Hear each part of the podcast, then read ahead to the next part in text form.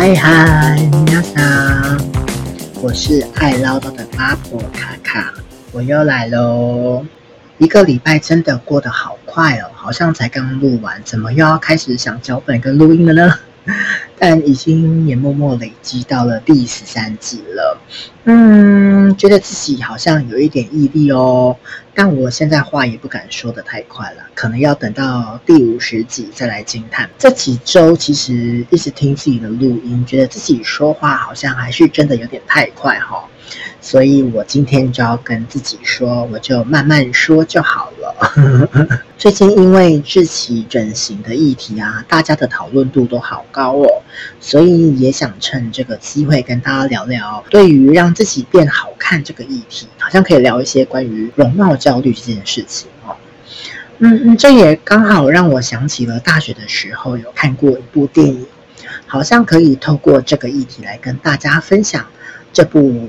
在当时非常红的一部韩国电影。另外，十月的最后一周的周六就是台北同志游行嘛，那也顺顺利利的在上个礼拜正式结束了。卡卡也想分享一下这次游行的感受跟看到的一些很可爱的标语。那这个节目最后再来跟大家分享吧。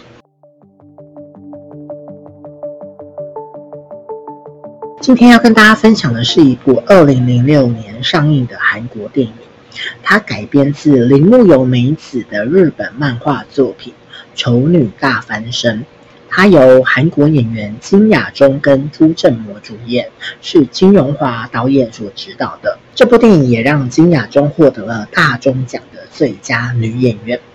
如果大家安全带有系好了，那就跟着卡卡一起走起。首先，我们来看一下剧情大纲。一个一百六十九公分、九十五公斤的女生，她的身材完全可以到摔跤场上比试一下。但她其实也只是一个想得到爱情的普通女子。她的名字叫江汉娜。上帝赋予她唯一的礼物就是天籁般的嗓音。但因肥胖的体型，只能在幕后帮美女歌手雅美假唱。雅美的制作人韩善俊是唯一肯定她音乐实力的人。汉娜也在不知不觉之中暗恋上了韩善俊。在尚俊的生日派对上，汉娜终于如愿的被邀请了。她很兴奋的、努力的想要表现自己，但是呢，从那晚以后，她却突然的消失。汉娜的出世。先要经历一年好几次的失败重整、失败再重整的痛苦日子。为了这个完美人的手术，他甚至把骨头都弄断了，一直躺在医院中秘密的生活着。也因为这样，造成了汉娜无故失踪一年。汉娜本是某力捧偶像歌手雅美的幕后代唱，因为爱上了雅美的制作人尚俊。铤而走险，将自己换成一个令路人看了都醉倒的倾国倾城大美女。因为拥有汉娜的声线，但她有比雅美更迷人的样貌与身材，被误认为是全天然美女。自从汉娜突然消失后，歌手雅美不得不终止了她的音乐活动，而制作人尚俊这时则遇到了救世主珍娜。珍娜的美丽可以让过路的人目不转睛，而她的歌唱实力也是与容貌一样吸引人，一点都不逊于消失了的汉娜。更可爱的是，她经常帮助路边需要帮助的人，还经常捡地下掉的食物跟别人剩的食物吃。她的善良和朴实让人觉得奇怪。歌手雅美对此非常的嫉妒和疑惑，她意识到自己的歌坛地位越来越受到威胁，于是雅美开始着手调查美女珍妮的背景。珍妮美丽善良的背后，到底会有怎样的秘密呢？纸总是包不住火的，最后被雅美试穿了她的真身，而她也因为要当珍妮而差点被逼六亲不认，装作不认识患病的老父亲，还要背弃好朋友。虽然能令尚俊爱上自己一手捧起的万人偶像珍妮，可惜因为全身上下都是假货，就在一直渴望得到尚俊的爱。而尚俊在一个浪漫迷人的晚上快要吻下去的时候，整容医生的警告响起：他不能接受上俊热情的抚摸，也不能接受上俊的爱。加上上俊说过，不可能接受一个人造美女作为自己的女友。想爱而不能爱的痛苦，原来比身上被割上千百刀，那为整容而受的痛苦更痛苦。可是有些决定做了之后，就再也回不了头了。维基百科的剧情大纲好绕口哦。好吧，那我现在就来慢慢的解说，就是我那时候看这部电影大概是在讲些什么吧。电影一开始的时候，我们就看到女主角汉娜的外形，嗯，就是如果你有看过港片减肥男女的人，应该都有看过那种有点不自然的特殊化妆，就是一个胖胖的女生。但就算是非主流的人，其实也很渴望谈恋爱，遇到的人不是想骗她的钱，就是想拐卖她去买产品。最后，汉娜在一气之下就吞了一大罐的减，但是药真的不能吃太多，他就晕倒了，被送去急诊室。但是因为汉娜太重了，所以医院就出动了三个医生要把她抬到医院的病房，结果医生都抬不动。最后，汉娜就被他们吵醒了，就说：“哎，那她还是自己换床好，然后自己滚到滚到那个医院的床床上。”虽然汉娜是个不主流的胖妹。但是汉娜却有一个被天使吻过的声音哦。汉娜的工作就是知名歌手雅美的幕后代唱，因为雅美她只有美貌，但是声音却是恶魔的声音。虽然汉娜只是幕后代唱，但是因为汉娜她可以唱歌，而且还可以看到很帅的制作人上俊，所以她也是非常非常的开心。某一天雅美的演唱会，汉娜因为边唱边跳就太激动了，她就把舞台唱到塌了。之后，她也是不放弃的，继续继续唱。呃，雅美的演唱会结束之后，雅美想要去跟制作人尚俊讨一个讨拍拍、讨糖糖，但是尚俊他只想先关注说汉娜给到舞台下状态还好吗？会不会影响到演唱？雅美看到之后就很不是滋味，尤其他看到汉娜那个很开心的表情，他就觉得哼，就是你这个绿茶婊，就是在勾引我的胖上俊啊。上俊他是一个超级帅气的音乐制作人，那少上俊也是少数几个不会去嫌弃汉娜的人，所以汉娜也在这个相处之中慢慢的爱上他了。隔天，汉娜收到了一件红色晚礼服，哦，原来是上俊邀请汉娜一起去参加一个像是庆功宴还是他的生日趴。OK，汉娜就满心欢喜的换上了这件衣服哦。虽然这件衣服把她的身体勒出了一圈又一圈的肥肉，但她觉得不在意，因为是上俊送给她的。她抵达现场之后，大家都有点吓到跟傻眼啊，然后怎么会穿成这样，很像蚂蚱？后来雅美也来了啊，雅美身上穿的跟汉娜竟然是一模一样的衣服啊！但是雅美的身材非常非常好，所以就是完全就是曲线毕露。上俊一秒就知道哦，这就是雅美的阴谋啊，因为她要让汉娜丢脸，而雅美要展示她才是那个最耀眼的女王。汉娜看到之后，她也只能尴尬的离开，躲去厕所大哭。上俊呢，他因为知道是雅美搞的鬼嘛，所以他就直接把雅美抓到厕所去对雅美说：“你到底在干嘛？”雅美就说：“嗯，他就是很爱嫉妒啊，他就是不想让上俊喜欢上汉娜。他说汉娜那个胖妹怎么有资格呢？”上俊就对雅美说：“他会对汉娜好，是因为他在用美男计，因为他不能浪费汉娜那个声音，不然汉娜那个外胖胖的外表，他怎么可能喜欢他呢？”结果这一些对话就刚好被躲在厕所的汉娜听到了。汉娜就说：“哦，我要了结这一切，好难过。我喜欢的人不喜欢我，他只是要利用我。”所以汉娜回家之后，她就想要自杀，她就把家里的窗户的空气都贴满了胶带，她打算放瓦斯轻生。就在这一切准备就绪，他还躺在床上，好好的要迎接他的死亡的时候，他突然想到：干，怎么可以这样子呢？我一定要改变，我要变成一个恶魔回来对你们复仇，所以他就去找了整容医师。一开始，整容医师看到他就觉得啊，你这样子好像不太好，全身整这样会有生命危险，而且会花很多钱的。汉娜就说钱不是问题，我就是要来一个大改造。汉娜一直卢医生卢卢卢很久之后，医生终于答应了。在经过一整年的改造之后，汉娜就完全变成了另外一个人。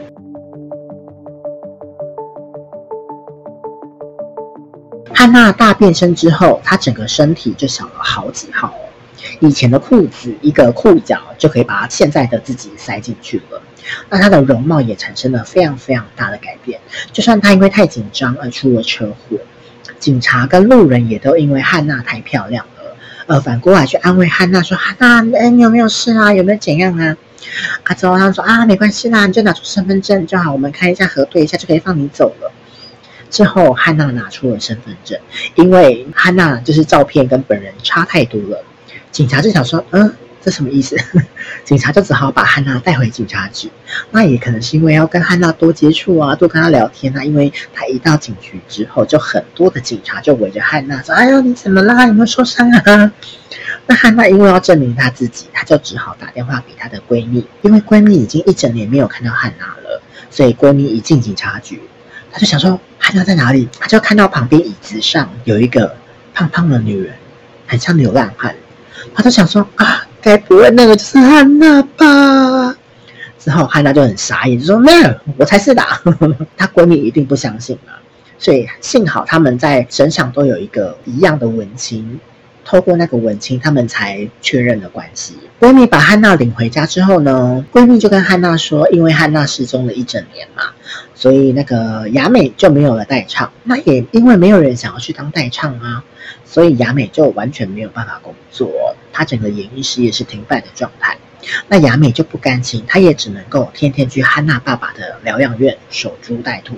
她想说，汉娜应该不会这么无情吧，连自己的爸爸都不顾了。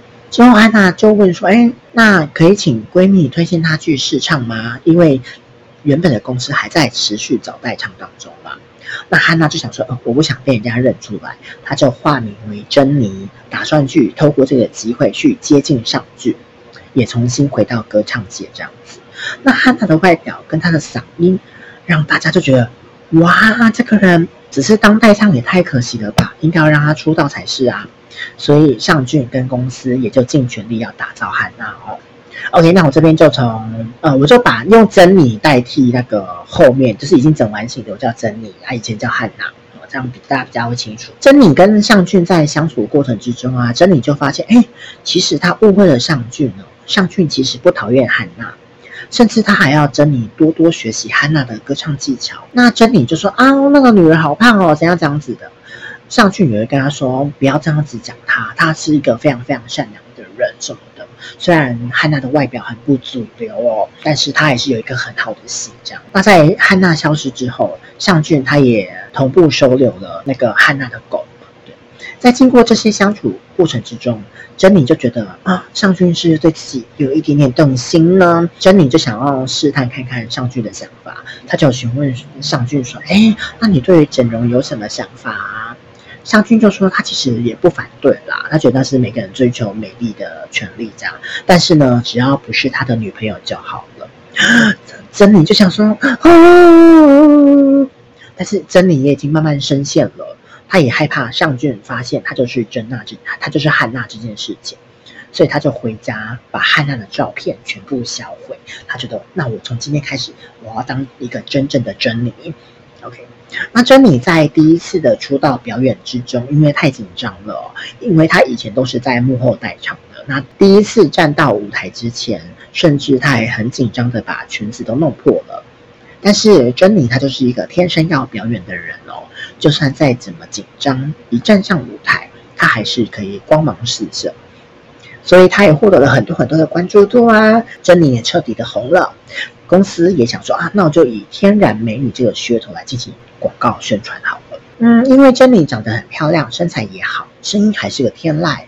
哦，某一天，珍妮跟尚俊在录音室录音的时候，因为气氛太暧昧了，他们就开始啾啾啵啵起来了，开始接吻了。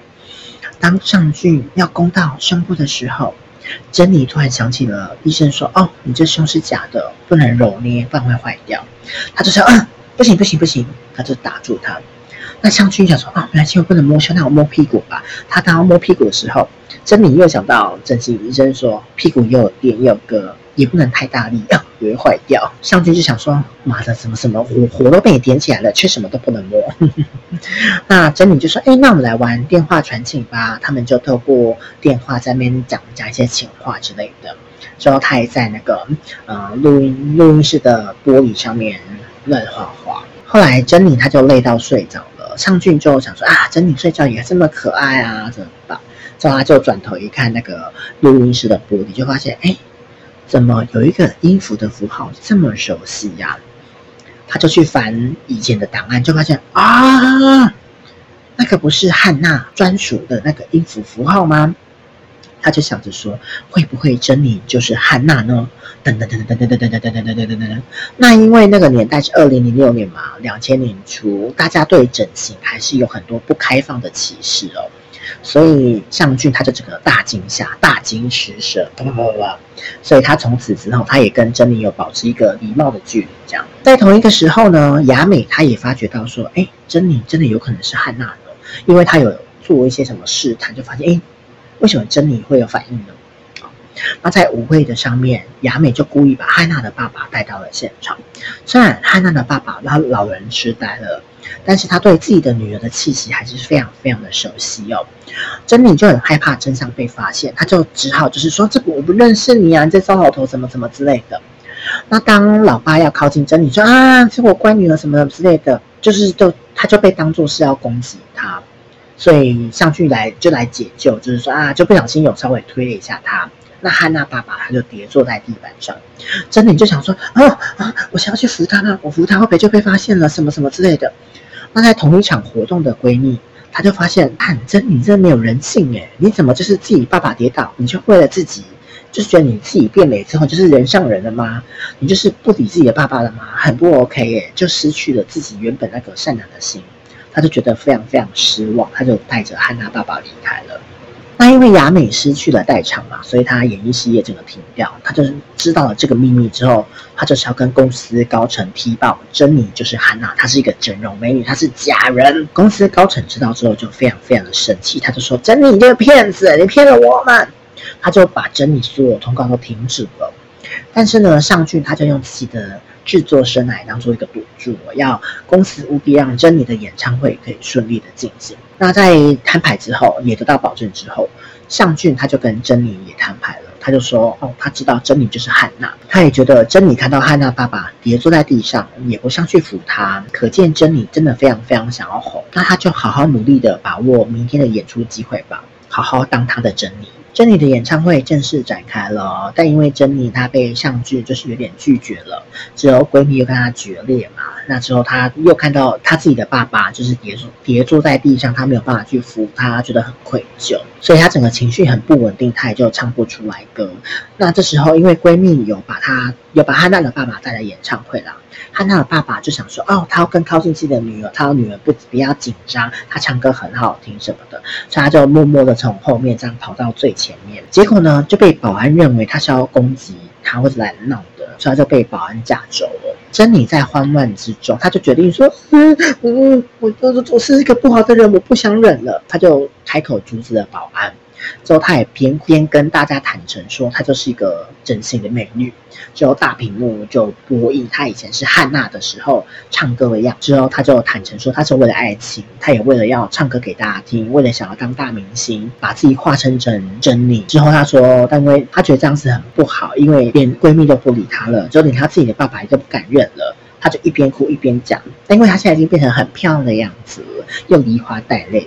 歌迷们就觉得说没关系，没关系，我还是愿意支持你的。他就很感动，他就冲下台，就是深深拥抱了自己的爸爸。自此之后，珍妮的海报全部被下架了，珍妮完全退出了演艺圈。但是呢，汉娜的海报却上架了，汉娜重新再一次的出道。那这时候的汉娜，她因为已经脱离了那个珍妮的包袱，所以她可以非常非常开心的做自己了。就连很抗拒整形美人的尚俊，好像也慢慢的被他吸引了哦。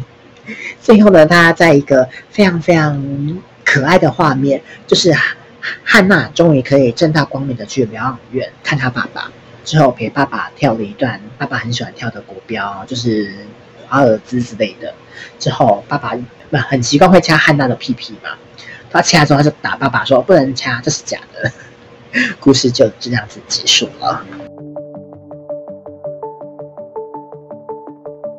这部影片上映在二零零六年哦，就是那个连去打肉毒都要非常小心翼翼的年代。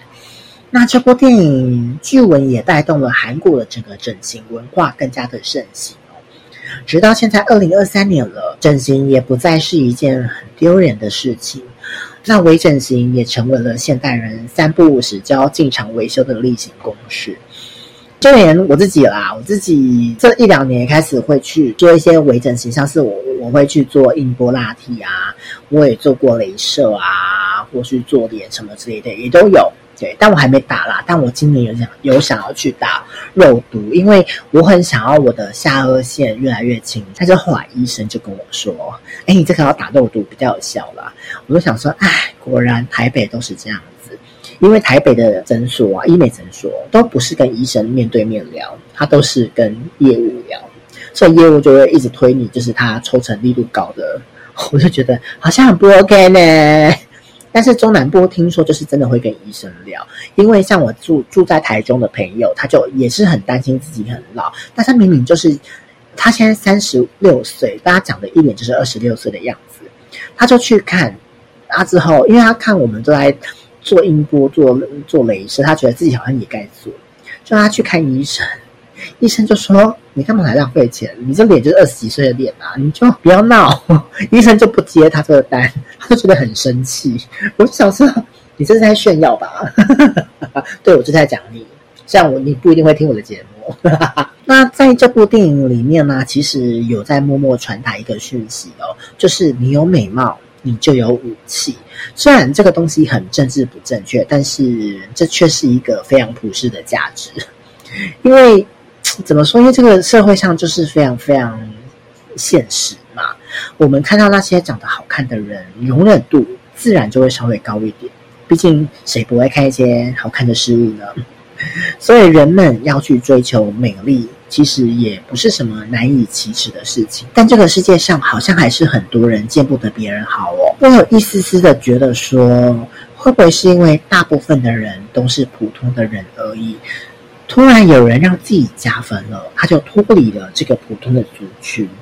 那这些人为了要把这个人拉回跟他们同一个水平，所以就开始攻击跟诋毁。但其实这个背后会不会是一种无力感跟容貌焦虑呢？哦，你看我还是可以把话题导回来的哦。这就是我今天想要跟大家聊的话题哦。就是这一次自己他在走中奖的时候，因为他的容貌整个变成了韩国欧巴，所以引起了广大的注目哦。导致志祺在事后他也发文承认说：“哦，他因为要减肥成功啦，加上他真的有去整形。”那再加上化妆，他就变成大家看到的样子了。但是呢，这次呢，网络却一片骂声，都在骂他，说他是什么肥宅之耻啊，哎，或是花钱整形就只是爱追求表面功夫的人啊。也有人说志祺在整形之后，好像变得很膨胀，变得很拽啊，叭叭叭叭叭的。但是其实我们回顾到去年的走钟奖哦。去年志奇就因为化妆跟打扮好，真的有变瘦，就变帅了很多了。那这次只是转变得更大而已。我就觉得说，诶，为什么上一次大家一片的赞美呢？那这次却变成大家一片的骂声？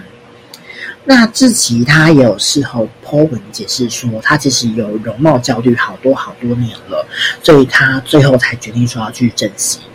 那叠脸上面博文说一百万，他自比业，他。被被说是两百万，他其实那个是节目效果，因为他的整形有呃诊所赞助，所以他其实没有花到这么多。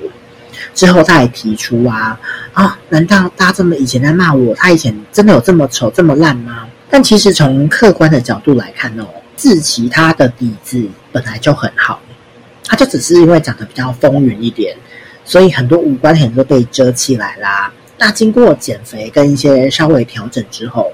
他的相貌只要不要被整得太奇怪，基本上他就真的是个妥妥的帅哥诶，因为人家天生底子就很好啊，我还是不太懂这些酸酸民在酸什么诶，而说那些他变帅之后讲话就开始拽起来的人，我就想说这些人是不是没有在追踪自己？因为他讲话一直都是那个调调。如果要说，嗯，讲话很拽，我觉得某一一些大 YouTuber 才是讲话怪臭屁的吧。在这件事情延烧之后，有很多文章也在讨论这件事情哦。我就有看到一个 YT 在解释这件事情，他说为什么自己这次会引起这么多人的反弹，主要是因为他不会藏他的帅，因为他说像是阿杰或是孙庆月，因为他们都当帅哥当太久了，所以他们都已经知道怎么让自己的帅是没有攻击性的。但是呢，志奇他这次亮相非常非常的高调，根本就是戳着那些普男们的敏感神经啊，所以普男才会这么这么生气。我就想说，嗯，excuse me，你是在检讨被害人吗？因为我觉得人家想要变得好看，难道不行吗？还是只是因为你嫉妒人家？虽然我也嫉妒啦，因为他好像听说做的还蛮多的，但是不是不是大整，他都是都微微微微微微的那种小小的。而且他只花不到五十万吧，我没有记错诶。普通人要做这么多，就要一百万以上的吧，我觉得。而且普通人根本不会有人赞助啊，当然要嫉妒嘛。我做一个双眼皮哦，双眼皮做了两次，第一次是半割半缝，我就花了三万。第二，因为它后来还是会掉所以我就觉得哦，我已经习惯了，所以我就是还是直接用割。那第二次它要打折，所以要算我两万五，我当加价五万多块，我就觉得哇，我花五万多块只做了一个眼睛，是不是要嫉妒？好啦，回到正题哦。其实这个资讯越来越快速跟越来越发达的年代哦，总是会产生各式各样的焦虑哦。这些都一一的困扰着现代人，那也让现代人充满了很多无力感。那修图软体的出现，似乎也印证着现代人有很大的容貌焦虑，因为现代的人只要拍了照片，很少很少人会直接毛片上传，所以啊。有人说，二十几年前那些美女才是真正的美女，因为在两千年以前根本就没有什么修图技术啊，所以那些人漂亮就真的是漂亮，帅就真的是帅耶。那现在的话，一定多多少少都有修过。好，因为我照片也还是都会，至少都会调个颜色。那我们再说回整形这件事吧。其实我真的不觉得整形是什么很严重的事情哦。虽然我很多年前我也还是一个老龄我就觉得，哎，怎么这么年轻就整形啊？怎么怎么怎样？我整形啊，会不会很假很假什么的？但是其实我自己也知道，我其实是非常非常羡慕可以整形的人，因为我有去咨询咨商过嘛，所以我知道说啊，整形真的很不便宜哦。但是呢，我刚刚提到我有去割双眼皮嘛，那这个是我三十岁的一个生日礼物，我就觉得我三十岁了，我好像要做一个以前不敢做，但是我又很想做的事情，我就去割了双眼皮。而且我那时候一直觉得说，会不会我感情空窗，就是因为我没有一双很漂亮的眼睛，我眼睛没有神啊什么之类的。那如果我去做了之后，会不会我就很棒了，就是开始会有桃花了？虽然。我割完之后，我感情还是空窗啦，因为根本不是这个问题呀。那至少在我身上啦。那还有人说什么啊？你一整形之后，你就会上瘾，就会一直一直很想整。但是呢，在我割完双眼皮之后，我其实并没有说还想要动什么。哎，我不知道为什么，可能我第二不满意的就是我的身高。但是听说整形身高，你要把你的腿骨打断，但是你能长高的幅度就是那一样而已。我就觉得，哎，如果我只为了长高那几公分，要把我腿骨打断，我觉得，哎，好像很划不来耶。那我还是穿增高垫好了。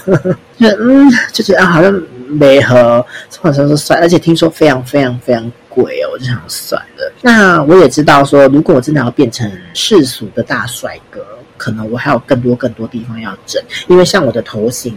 是很椭圆形的，也是很奇怪，就是我不能侧面看，我侧面会觉得头很怪很大，又又有点厚道，又很圆，但是正面看就又还好。反正就是每个人都有自己可能需要再调整的地方了。那我也有朋友说，其实我只要把自己瘦下来啊，之后再把身材练一下，基本上应该就够了。嗯，那我觉得可能我最大的问题就是我个性可能还蛮机车的，这个可能是一个也是很难克服的点啦。还有我有有有一点小小严重的人群焦虑跟社交恐惧，好像也是造成我感情一直空窗的一个问题吧。整形我觉得非常非常棒的例子，我想举两个，一个是艾怡亮哦，就是艾怡亮他是一个非常非常知道自己想要动哪里跟动到哪里的人。虽然他把自己已经整成了很像一个混血儿哦，但是他之前在访问中有提到说，他觉得目前现在这个样子，他已经非常非常满意了，他不会想要再大动，就是只会做一些基础的呃维修保养而已哦。那我觉得刚刚好，真的非常非常重要。所以你要找到一个很好的医生，他不会只是想要挖光你的钱，而且你要有自知之明，知道自己是想要怎样子的外貌。我觉得这个是更重要的，不然你的需要是无穷无尽的啊！你动了一个地方之后，就很想要再动其他，因为你动一个地方之后，你就觉得比例就不一样了。那比例不一样之后，你就会想说，那我要动其他的，你就越动越多，越动越多，最后变成了一个充气娃娃，变成了塑胶人。那目前坊间我们看到很多很多的人，真的都长得很像呢，就是复制贴上，我就觉得哎，好像有点可怕。这他们是同一家医医美诊所出来的吗？怎么都长得一模一样，都很像蛇精男那种样子。那这几年我其实有观察到一点，嗯，好像很多有权有势的既得利益者男人，都是一些八加九或是一些流氓大哥，他们都好爱找那些把自己整成蛇精男的那些女生。就是那种你一眼就看得出来说，哦，这个人一定整很多。我不太确定他们的心态是什么啦，也许他们是把女人当成是一种炫耀财，一种啊，你看你看，跟着我的女人就有钱有闲，可以把自己整成这个模样，把它当成一种装饰品的概念。还是其实这些人他们就觉得说，诶，这样才是最美的人。但其实我们明眼人都知道，那个样子有一点奇怪，因为比例已经完全跑掉了，它不会是美的，它真的不是美的。就就就就好吧，每个人的审美观不一样吧。那我也想起说，我在很久很久以前有看过一篇 PTT 的文章，嗯，那个原 po 他说他从小他就真的是一个被说很丑很丑的女孩子。他说真的是很丑很丑很丑，就是他都不太敢照镜子，因为他觉得真的太丑了，而且他家人也都会说他丑。之后是因为他是被公认的丑，也因为丑被霸凌、被欺负过。所以他后来可以自己打工之后，他就打工存了一些钱，他就决定把自己大改造。那像那时候，他医生有跟他说，每个人可以改的样子是有一个极限值的，如果你再改动，你就会整个比例失调，就会变成非常非常奇怪。所以他就遵循了医生的建议。就是依照他自己比例最大化，把自己改的比较自然一点。但是他说，他这样改完之后，也是只是一个普通的女生了，距离很漂亮的女生还是有一段大距离的。但是他其实已经非常非常满意了，因为他觉得他至少是一个普通女孩了，而不是一个走在路上会被侧目的一个很丑的女孩这样。他可以当一个普通人，这样大步的走在马路上。嗯，就是在我好像也是二零零六零七，就是大学的时候看过的一看过的一个故事，所以那也变成了我一个，我觉得之后我想要去割双眼皮啊，或是动其他手术，有这个想法的启蒙吧。不然那时候其实大家都还是有一点点歧视哦。OK，那我刚刚说我要提到的励志故事，第二个就是购物专家丝绒的故事哦。还记得丝绒那时候他访问的时候也说过，他以前也是都会被说很丑或什么的。所以他非常非常努力的赚钱，就是因为他要去整形。之后他只要存到了钱，他就去动刀，就去动刀。之后他非常非常有毅力，就是动完刀之后，好像隔天的大冰敷之后，让自己怎么马上消肿。之后第三天就可以正常工作这样。但是他也是一个知道自己想要动哪里的人，而且动到怎么样子，他就觉得就够了。他没有想要把自己变成复制人的样子。所以你会看到现在的他跟复制人大军是完全不一样的，就是觉得哦，他真的很懂自己哦。那我觉得丝绒为什么要特别提他？因为我自己在活动中也遇到他本人，我觉得他是一个气质非常非常好的人哦。当然也有可能是因为他那时候已经红，所以他有一种很自信感。但是我觉得他有多一点的是由内而发的那种知性美。我不知道怎么去形容，就是有一些女生非常会让你觉得说她不是特别特别漂亮，但是你觉得她的气场跟她的气质，你会觉得她是一个很漂亮的女生。所以我觉得说啊，呃，由内而外发出去的自信好像更为重要，因为当你有这份自信，你就不会焦虑了，你也会开始学着跟自己和解，也会去明白说每个人都有自己的优点跟缺点，也可以接受自己的那些小缺点。那一份自信，那一份从容，就会从心里生出来，让自己慢慢的内外合一。那整形，我觉得它没有不好。主要的是你要知道你可以做到的最高标准是什么。就像我刚刚说的，每个人的脸型跟每个人的脸跟身体都有一个固比例存在。医生就算他再厉害，他也没有办法把每个人都弄成零至零哦。因为好的医生，他的作用就是帮你调整到你的比例最好的状态，所以刚刚好是非常非常重要的。呃，现在其实很多人都会追求那种过度的，所以你就会看起来很多人看起来非常的假。但是卡卡还是必须说，心里面的美丽绝对绝对比外表上的美丽还来得更重要。可能我已经年纪到了吧，所以我都觉得说相由心生这件事情是非常非常真实的。因为当你的内心是丑陋的，就算你的外表再漂亮，无论你是天然的或是事后整的，你的气质都没有办法掩盖过你的那个丑陋。当然，追逐外表的美丽，它不是一件错事哦，它是每一个人的自由。那我觉得你还是要量力而为。因为不同的预算，你可以做的事情都不一样，而且不同预算可以做的事情也很多嘛。如果你是学生，你没有什么钱，你可以多多做保养。那你可以买你量力而为的保养品，而不用一定要买到什么专柜啊或什么的之类的。那你也可以偶尔，比如说一两个月去打一次镭射，因为镭射可能一次一千块以内。可能还比较不会那么的让人觉得拿不出手，你可能就是免费打一天工就会可以去打一趟镭射这样。但是我觉得多保养有一件好事，就是当你的皮肤的肤质变好了，你的脸就会发光。所以其实现在很多很多的微整形的技术也是要让你的脸上胶原蛋白增生啊，就让你的脸看起来比较蓬、比较亮、比较饱含水分。无论是医美啦，就我就统称叫医美好了，它不应该把自己搞到走入地狱。当然，如果你是因为受伤了而需要去做那些医美的手术，这些都是例外啦。但这个应该会有保险可以给付，如果是因为受伤的关系哦。但是这个细节可能要去问一下你自己的保险业务，看你买的保单里面内容有没有支付啦。好，那为什么我要讲到内心的美丽这件事情？可能是因为我年纪也到了，所以也见过了不少的人，就发现有一些好看的人啊，就是他们很知道好看是一种武器。但是这个武器它也是双面刃。如果啊，他们可以持续让自己的心是丑陋不好的，呃，也许啦，他某一天就会人生失败了。这样这样子，我会很开心。很多人都喜欢看到他们这样子，因为他只是长得好看，但他心很不好。其实很多人会在后面等着看他失败的那一天。但如果他长得好看，心又好。我们自然就会真的很愿意、很愿意去帮助他吧，或是什么，因为毕竟那个是他的利多嘛。当然，我们还是看到很多很多人，就是长得好看，但是心不好，就还是过得很开心、很充足。因为其实现在这个社会上，其实除了今天谈的容貌焦虑之外，还有社群焦虑，很多人其实都不太 care 他的心是好或不好，他只要他的外表。因为在社群上面，其实你看不太到那个人真实的样子，因为很多都是可以演出来的吧。但该怎么说呢？我觉得内心的美丽是真的无法骗人的。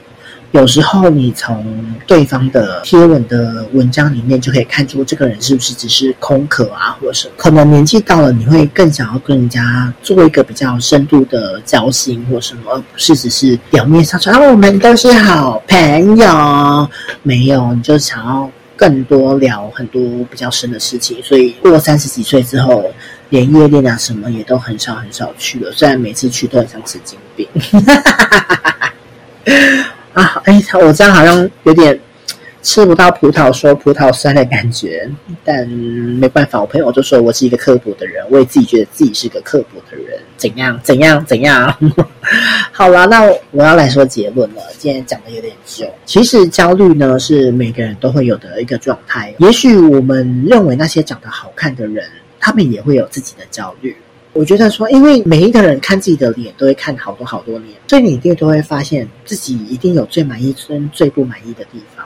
再加上说，他们好看的人身边一定会也会聚集很多很多好看的人，他们就会形成自己的 group，一个小团体，在一个小团体中，一定就会有更漂亮的人出现，所以他们一定还是会有一些容貌焦虑。我觉得这是不会让人感到意外的哦。那其实无论是谁啊，我们都要学会面对自己内心的这个焦虑。应该要说是我们要学会跟自己相处，去找到那一个。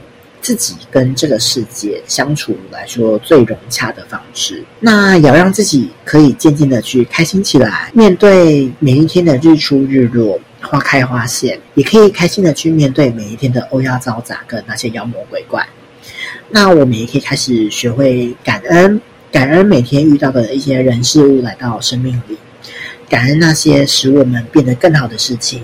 也感谢那些让我们可以面对到那些让我们觉得不舒服的不好的事情，因为那些事情会让我们去思考，可以有什么方式可以摆脱这个不好的状态，让我们可以越来越好。哎，这个讲的好像有点远哦，但其实无论是保养、做脸、整形这些医美手段什么的，其实它都只是一个方法而已。那就像之前有讲过的，每一个物件它都是中性的，那赋予它极性的都是人哦。当然，你去做偷拐抢骗这件事情，其实就已经是不好的事情了嘛。我觉得说，在不伤害到别人的前提之下，在法律许可之下，你要怎么去做，你选择做什么，那都是你个人的自由意志，其他人其实都没有办法智慧的。如果你要笑别人，我觉得你就躲起来或私下笑吧，你不用公开的去抨击别人什么什么之类的。嗯，毕竟每个人的审美真的都不太一样。像我觉得我现在的眼睛整得很好看的，但还是会有人觉得我眼睛好像可以再调整或什么什么之类的。但我觉得哦，没关系啊，但我已经学会比较可以跟自己相处了吧。虽然我还是在学习当中啦，嗯，所以我就觉得说哦，没关系，你觉得不好看那是你的问题。对，我觉得我自己整的，我觉得我自己眼睛整得很漂亮，怎样不行吗？所以每个人都还是要在一直一直的去学习怎么跟自己相处。那因为不同的时间、不同不同的成长经历、不同的年纪，都会遇到不一样的课题哦。所以与自己相处这个课题，其实是每一个时间点、每一个年纪都遇到的。那我目前应该还是要学的是怎么让自己变得不这么刻薄。我真的觉得我自己有时候内心那个小恶魔是一个很刻薄的小恶魔。但是我通常不会说出来啦，除非是非常非常非常非常非常好的朋友，我才会说。那因为我知道那些话可能讲出来真的很刻薄，所以我就知道我不能说。但是我还是希望那些东西可以就保留在我的心里就好了。更更希望某一天我可以更平等、更开放、更自在的面对自己，跟面对这个世界。那我们就一起加油好吗？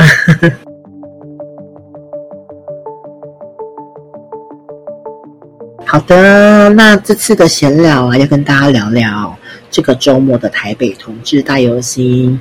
那这是因为我真的起床的太晚了，我是一点半才起床。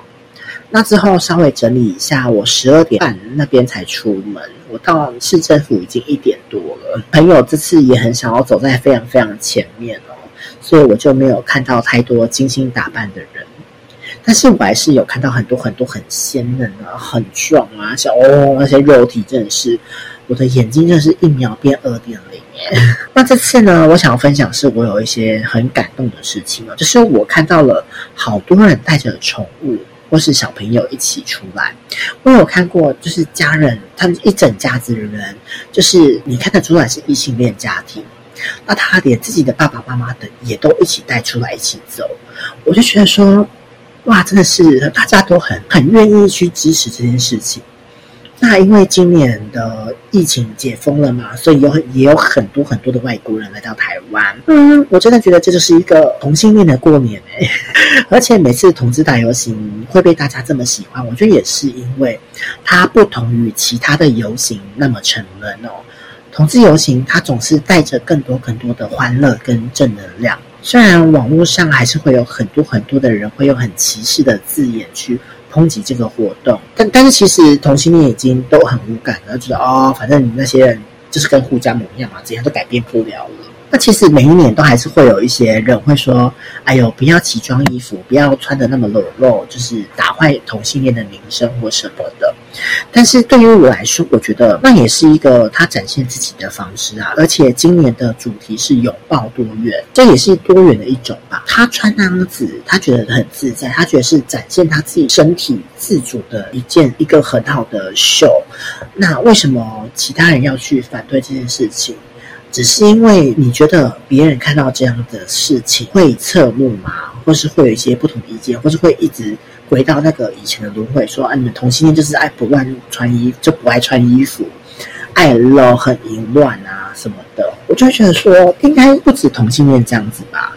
只是因为他被赋予了同性恋这个标签，所以你才会把其他那件事情放大化。因为淫乱，异性恋也很淫乱啊，异性恋也在约炮啊。异性恋也有很多轰趴啊！我只是觉得说，为什么别人想要展现他自己，那是他的权利。那会有很多人有很多很多意见。那我会觉得说，他们会会不会根本连游行都没有去过，没有去现场感受那个气氛，或是他是很羡慕那些人可以在那边有很多人打招呼，很多人跟他们拍照啊，很多人跟他们秀啊，或是他们晚上还可以去参加轰趴，去破破烂烂啊，因为他没有办法说他嫉妒或觉得说不能这么做。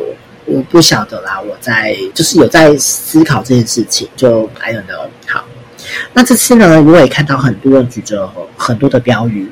这也是网络上有很多人在说的，就是不要再举一些很标签化的标语啊，或是很攻击性的标语之类的。但我是觉得说，为什么他没有办法举呢？那个是言论自由。你今天在中国大陆吗？为什么你不能举？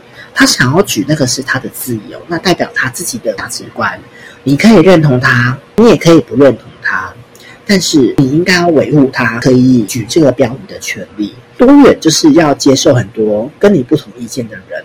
那我觉得在台湾非常非常的幸福跟幸运的一件事情，就是你真的可以非常大声的去讲出很多跟你不同意见的事情。就像我们可以容许柯粉的存在一样，虽然他们很常在颠倒是非，或是他们都不相信一些大家都已经在说的事情，或是他已经变成像是一个邪教一样，我们还是尊重他的存在。哎，怎么越讲越远？好，我们回到标语这件事情。好。反正今年呢，有看到好几个标语，我就有看到一个是说，呃，国民党说他们当选就要把同婚改回来这个标语。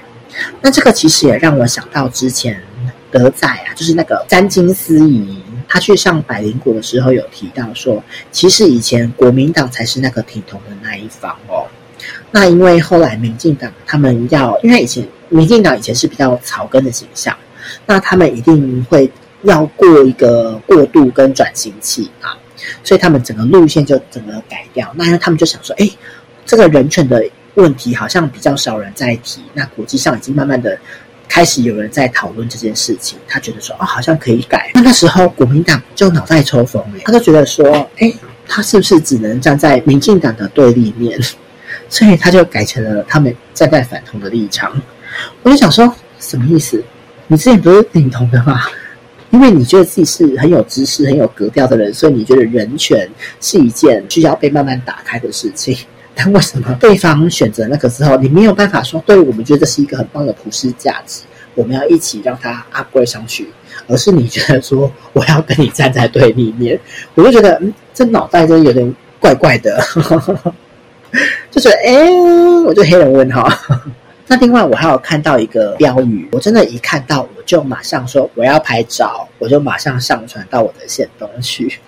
那个标语有点长哦，他说：“巨 C 不如巨柯 G，巨娘不如巨蓝甲，爱舔也不舔中共，爱惜也爱惜台湾。” 这个标语真的真的很赞诶，虽然这个标语里面有很多很多的标签在里面，那它也很多很多的二元化。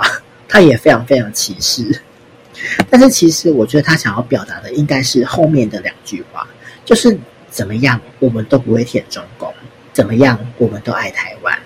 也许是因为我们看到现在这个这次的总统的选战一直在撕裂，一直在二元，一直在跟我们说，你就只能选 A 或 B，你就只能 Yes or No。但其实政治或生活或是很多 everything 都是一个申论题，它都不是选择题。虽然你投票的时候是选择题啦，但是其实在辩论或是一些事情的时候，它都是一个非常非常复杂的题目。但我们很明显的可以看到，白跟蓝他们是很舔啊，或是他们很不 care 台湾这件事情。当然啦，他们加入宗教的人一定会不同意这件事情，毕竟白教的。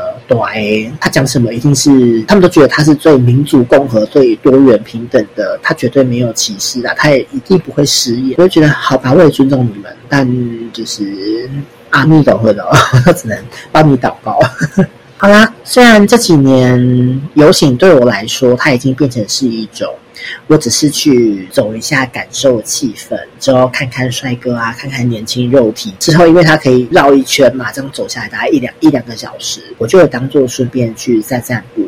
但是我还是会被很多瞬间感动到，像是你走在路上，会有路人跟你挥手，或者是在餐厅里面用餐的人，他会特别到窗外去看，或者是他们会跟你说加油或什么。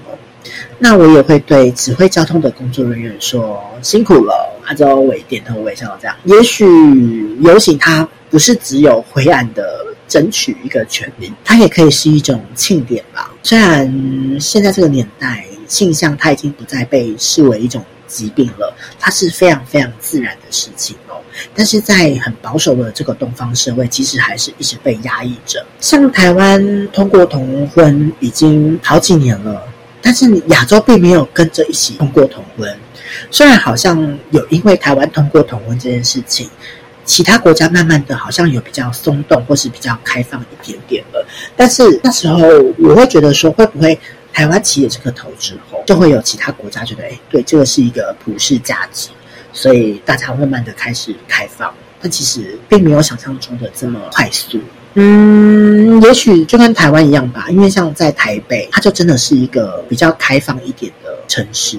也许是因为我们看不到，我们都在一个同温层里面，没有去知道跟理解跟接触那些歧视的人。但是很明显的离开了台北之后，那个锁链跟禁忌会一层一层的慢慢再封印回来哦。所以其实我都很希望那些你不理解的人。或是你有一点歧视的人，你可以去同志大游行看看，也许你会看到一些让你很不舒服的标语，也许你会看到一些让你觉得怎么会穿着这么光怪陆离的衣服或什么，也许你会觉得这应该是万圣节吧。但是我觉得说，你们可以去看一下那些人脸上的笑容，因为这是同性恋的过年，过年大家就要开心嘛。好像你可以去看一下它背后的意思是什么。跟这些人到底在争取些什么？跟这些人在庆祝庆祝些什么？那我觉得每一年每一年的主题都还蛮可以让大家去思考，到底他们今年想要代表跟想要讲一些什么什么事情。所以我觉得今年的主题让我觉得非常非常的有感，是因为今年选战开打了嘛，所以会有很多很多的声音会让我们二元化，让我们不多元。但其实我们要让自己更多元、更自在一点。像我其实最近也很常、很常去看 D 卡，因为 D 卡已经变成柯粉的天地了。但我会逼自己继续看的原因，是因为我想要更了解、知道说为什么他们会有这样子的思考跟这样子的想法，会不会是我误会了他？OK，那如果你听完之后你也想去参加同志游行，怎么办呢？哦，台北已经结束了，你要参加就要等明年喽。那它台北的话，都是在每年十月的最后一个礼拜六，十月的最后一个礼拜六。但是呢，外县市的朋友也不用担心，因为基本上台中、高雄也都会有。只是目前呢、我查到就只有高雄有，它的时间是在一样是今年二零二三年的十一月二十五号。那台中的游行已经办十届了，但今年他们脸书公告，因为筹备人力不足。所以本来延期延到了二零二四年的三月十六，但现在又要再继续往后延，就不知道会延后到什么时候。其实，嗯，我觉得有点小可惜啦。那这次呢，其实我也看到了一件非常非常感动的事情，在游行的前夕，大概礼拜四、礼拜五的时候，因为我刚刚说我会看迪卡嘛，所以我就有看到很多跟我一样的边缘人。那我以前就是我都不听、不看、不问。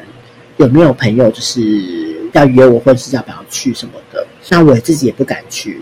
那我第一次去是我学弟说：“哎，要不要去看看啊？什么什么的。”我们才走到那时候还是走总统府那一圈。那我们就在古亭站吃完东西，就在外面看啊，刚好遇到认识的人打招呼这样子而已。那后来我就觉得更踏入圈内之后，就有一些朋友说，哎，他也有兴趣要去看。后来几年就跟一些大学同学有去。那这几年其实都是跟圈内的群组的朋友啦。那我也很开心，他们会愿意揪我，跟愿意问我说有没有要去看。那不然，如果我自己的话，自自己是不太敢去看，因为其实我有点社交恐惧，大家应该知道。虽然没有人相信，但我在 D 卡上面有看到很多人说，哎，有没有人跟他一样是要一个人去的？那有没有机会是大家一起就去这样子？我就觉得哇，大家都很有爱耶，觉得哎，如果明年一样没有人揪我，我好像也可以跟网络上这些陌生的人一起去，也许可以顺便认识新的朋友或什么之类的。那大家可以有个伴，好像也不会觉得那么孤单。虽然我看到也很多是一个人自己走，之后他可能自己也举着标语或什么的，他就很自在。其实我很羡慕那些很勇敢可以自己走在路上的人。为 为什么讲这个一直讲到想哭，好烦哦！啊，那我觉得希望我有一天我可以突破这个心魔跟心防，好吧？那闲聊就聊到这边喽。